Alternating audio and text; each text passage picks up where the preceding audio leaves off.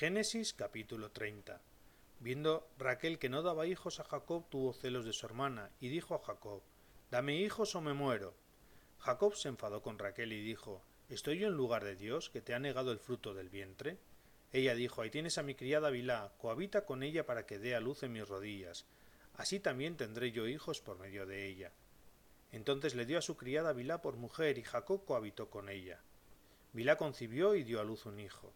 Raquel dijo, Dios me ha hecho justicia y me ha escuchado mi súplica, dándome un hijo. Por eso lo llamó Dan. Concibió de nuevo Bilá la criada de Raquel y dio otro hijo a Jacob. Raquel dijo, Dios me ha hecho competir con mi hermana y la he vencido, y lo llamó Neftalí. Cuando vio Lía que había dejado de tener hijos, tomó a su criada Zilpa y se la dio a Jacob por mujer. Zilpa, la esclava de Lía, dio un hijo a Jacob. Lía exclamó, qué suerte, y lo llamó Gad. Zilpa, la criada de Lía, dio un segundo hijo a Jacob, y Lía dijo, qué felicidad, seguro que las mujeres me felicitarán, y lo llamó a ser. Un día durante la siega del trigo, Rubén salió al campo y encontró unas mandrágoras que llevó a su madre Lía. Raquel dijo a Lía, dame algunas mandrágoras de tu hijo. Lía contestó, ¿te parece poco haberme quitado a mi marido? ¿Que vas a quitarme también las mandrágoras de mi hijo? Raquel replicó, que se acueste contigo esta noche a cambio de las mandrágoras de tu hijo. Cuando Jacob volvía del campo por la tarde, le salió Lía al encuentro y le dijo Tienes que venir conmigo, pues he pagado por ti con unas mandrágoras de mi hijo. Y él se acostó con ella aquella noche.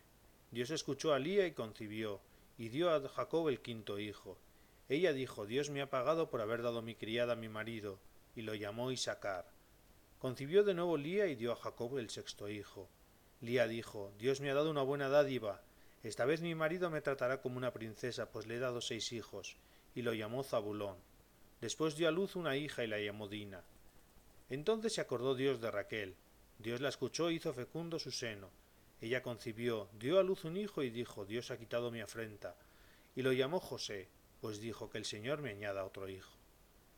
Después de que Raquel dio a luz a José, dijo Jacob a Labán, Déjame marchar a mi lugar y mi país, dame mis mujeres por las que te he servido y mis hijos y me marcharé, pues tú sabes el servicio que te he hecho.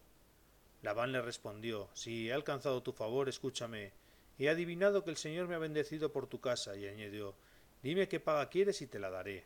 Le respondió Tú sabes lo que te he servido y cómo la he ido a tu ganado conmigo. Lo poco que poseías antes que yo llegara ha crecido, porque el Señor te ha bendecido por mi causa. Ahora bien, ¿cuándo voy a hacer yo también algo por mi propia casa?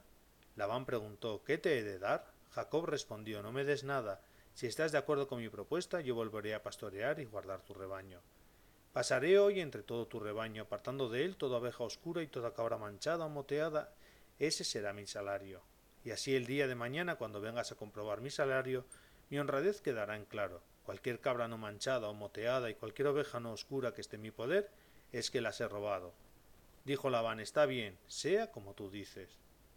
Aquel mismo día apartó Jacob los machos cabríos rayados o manchados y todas las cabras moteadas y manchadas, todo lo que tenía algo de blanco y todo lo negro entre las ovejas y lo confió a sus hijos. Después Labán se alejó de Jacob a una distancia de tres jornadas, mientras Jacob pastoreaba el resto del rebaño de Labán. Jacob tomó varas verdes de chopo, almendro y plátano y peló en ellas unas tiras blancas, dejando al descubierto lo blanco de las varas. Luego colocó las varas peladas frente al ganado en los pilones de los abrevaderos, donde el ganado venía a beber. El ganado se apareaba cuando venía a beber.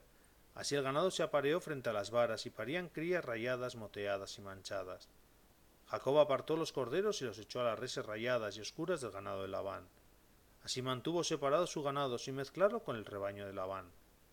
Cuando las reses más fuertes iban a aparear, Jacob colocaba las varas delante de ellas en el abrevadero para que se apareasen frente a las varas.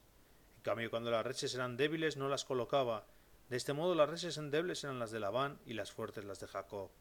Así prosperó muchísimo y llegó a tener muchísimos rebaños, siervos y siervas, camellos y asnos.